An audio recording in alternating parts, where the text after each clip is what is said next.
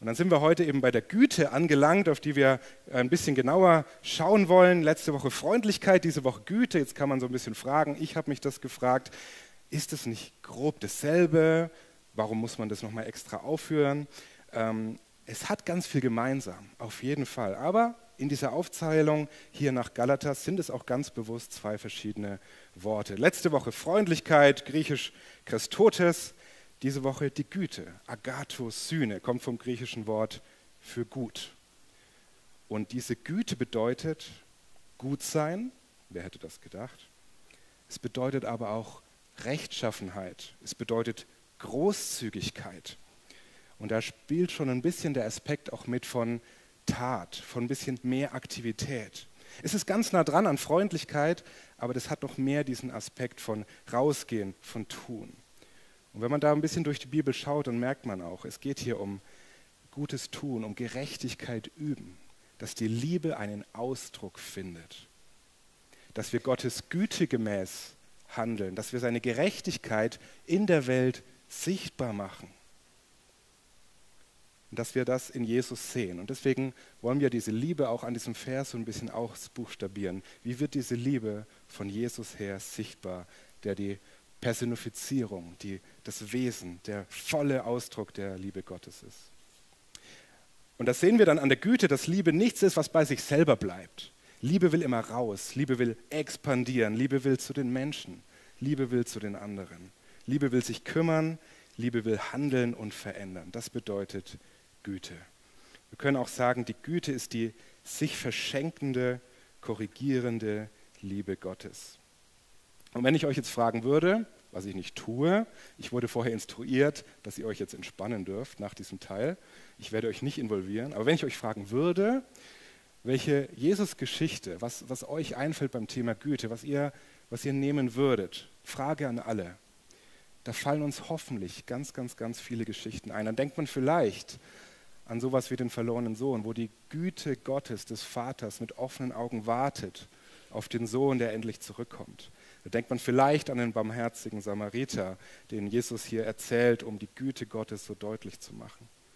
Ich denke zuallererst auch mal an den Anfang, wo ich merke, wie, wie die Güte Gottes einen Ausdruck findet, wo die Liebe diese Welt erschafft, einen Lebensraum erschafft und dich und mich erschafft. Und dann immer wieder sagt Gott es ja.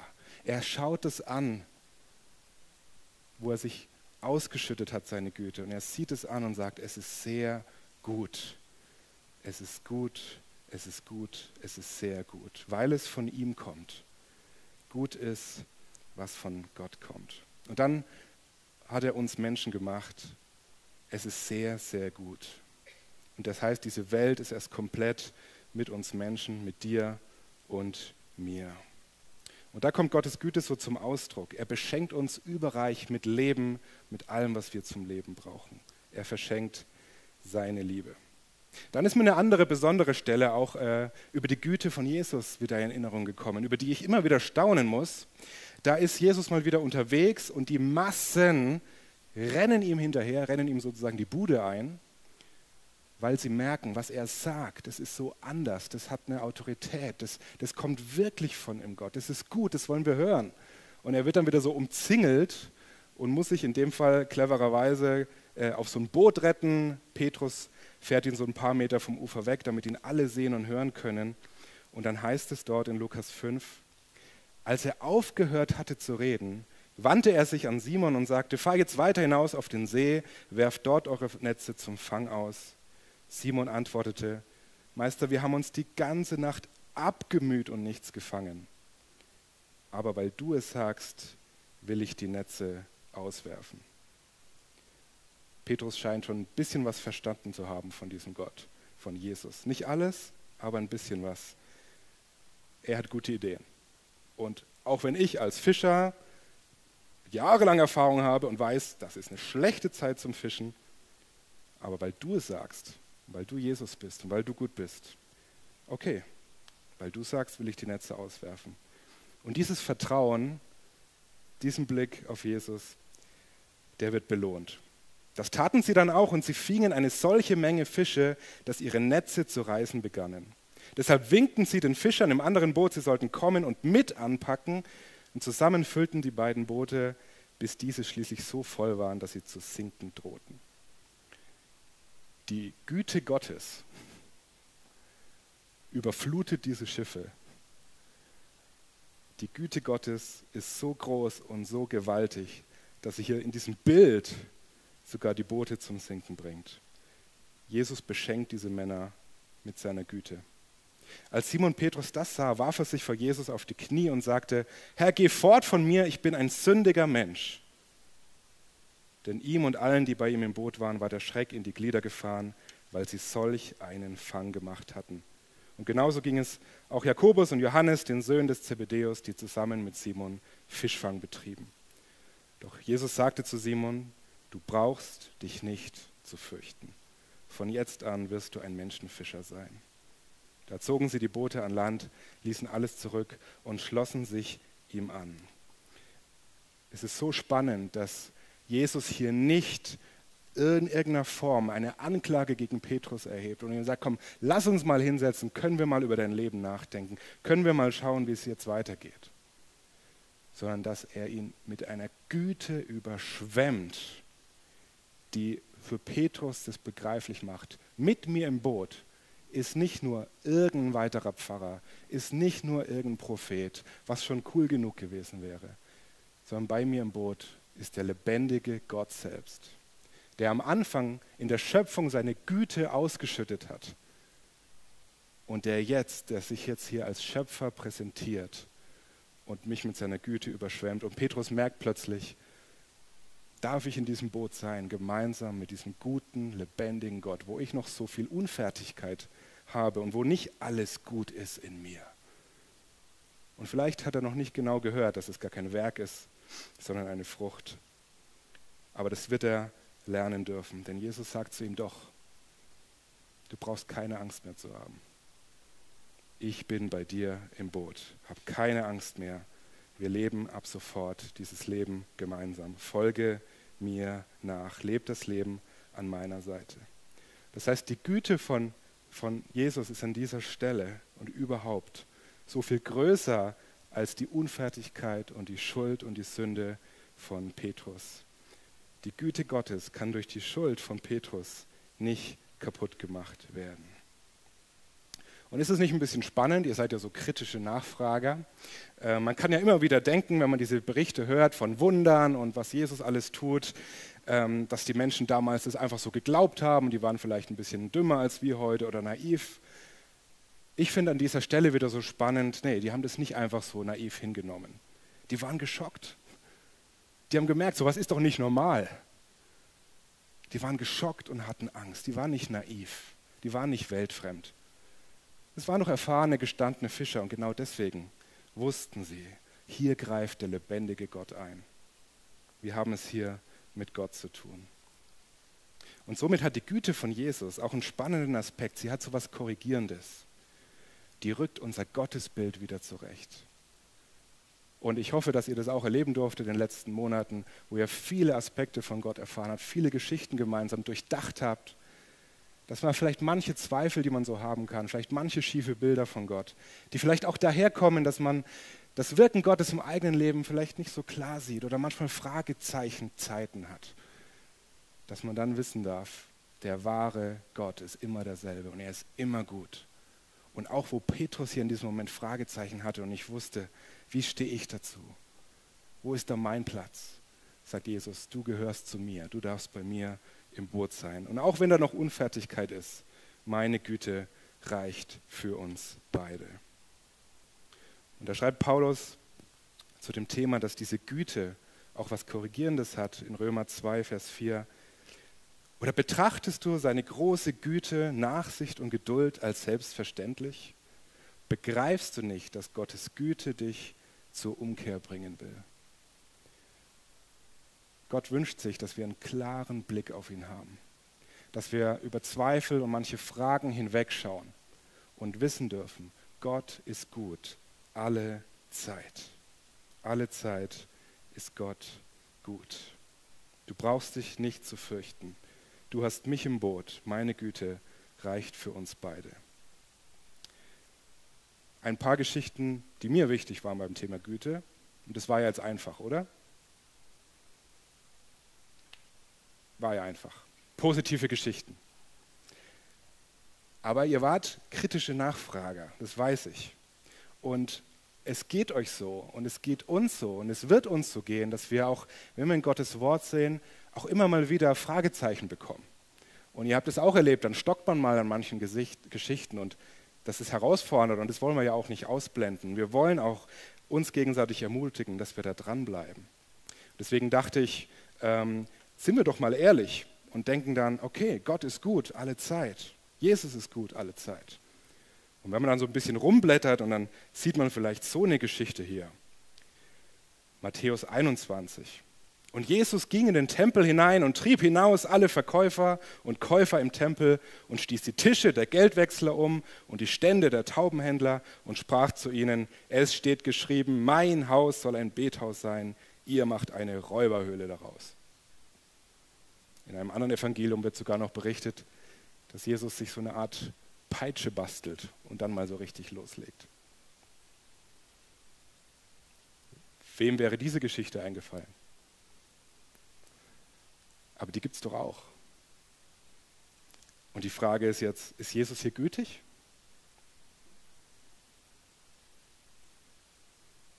Kennt ihr noch diese Armbänder? WWJD, was wird Jesus tun?